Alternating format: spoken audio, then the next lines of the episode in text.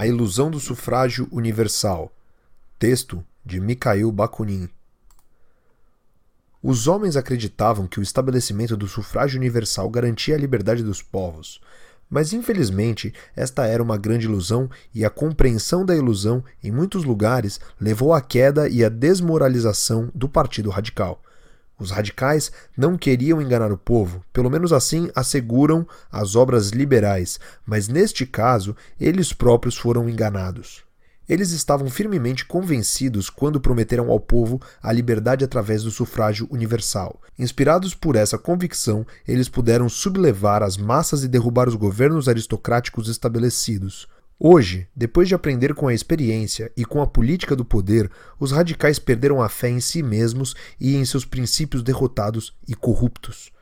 Mas tudo parecia tão natural e tão simples, uma vez que os poderes legislativo e executivo emanavam diretamente de uma eleição popular, não se tornariam a pura expressão da vontade popular e não produziriam a liberdade e o bem-estar entre a população?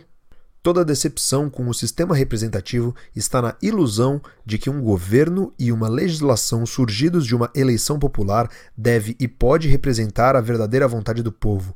Instintiva e inevitavelmente, o povo espera duas coisas: a maior prosperidade possível, combinada com a maior liberdade de movimento e de ação.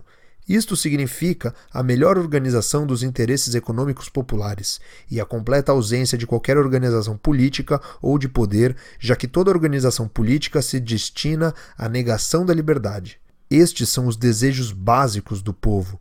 Os instintos dos governantes, sejam legisladores ou executores das leis, são diametricamente opostos por estarem numa posição excepcional. Por mais democráticos que sejam seus sentimentos e suas intenções, atingida uma certa elevação de posto, vem a sociedade da mesma forma que um professor vê seus alunos, e entre o professor e os alunos não há igualdade. De um lado, há o sentimento de superioridade, inevitavelmente provocado pela posição de superioridade que decorre da superioridade do professor, exercite ele o poder legislativo ou executivo. Quem fala de poder político fala de dominação. Quando existe dominação, uma grande parcela da sociedade é dominada e os que são dominados geralmente detestam os que dominam, enquanto estes não têm outra escolha a não ser subjugar e oprimir aqueles que dominam.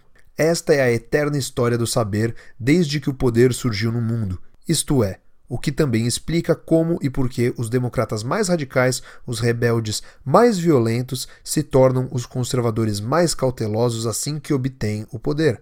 Tais retratações são geralmente consideradas atos de traição, mas isto é um erro.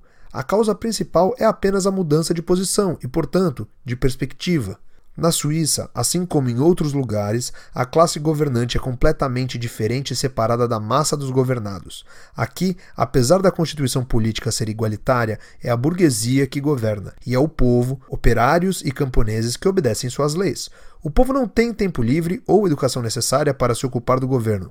Já que a burguesia tem ambos, ela tem de ato, se não por direito, privilégio exclusivo. Portanto, na Suíça, como em outros países, a igualdade política é apenas uma ficção pueril, uma mentira.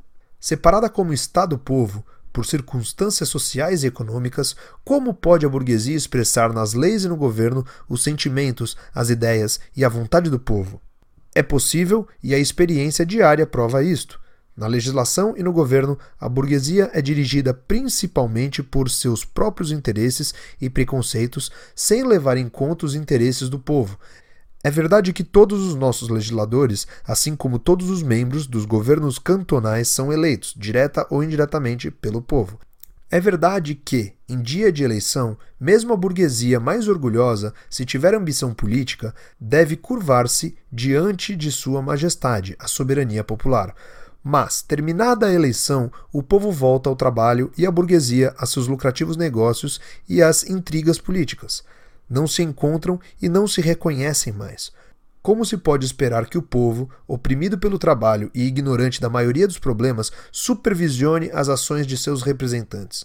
Na realidade, o controle exercido pelos eleitores aos seus representantes eleitos é pura ficção, já que no sistema representativo o controle popular é apenas uma garantia da liberdade do povo. É evidente que tal liberdade não é mais do que ficção.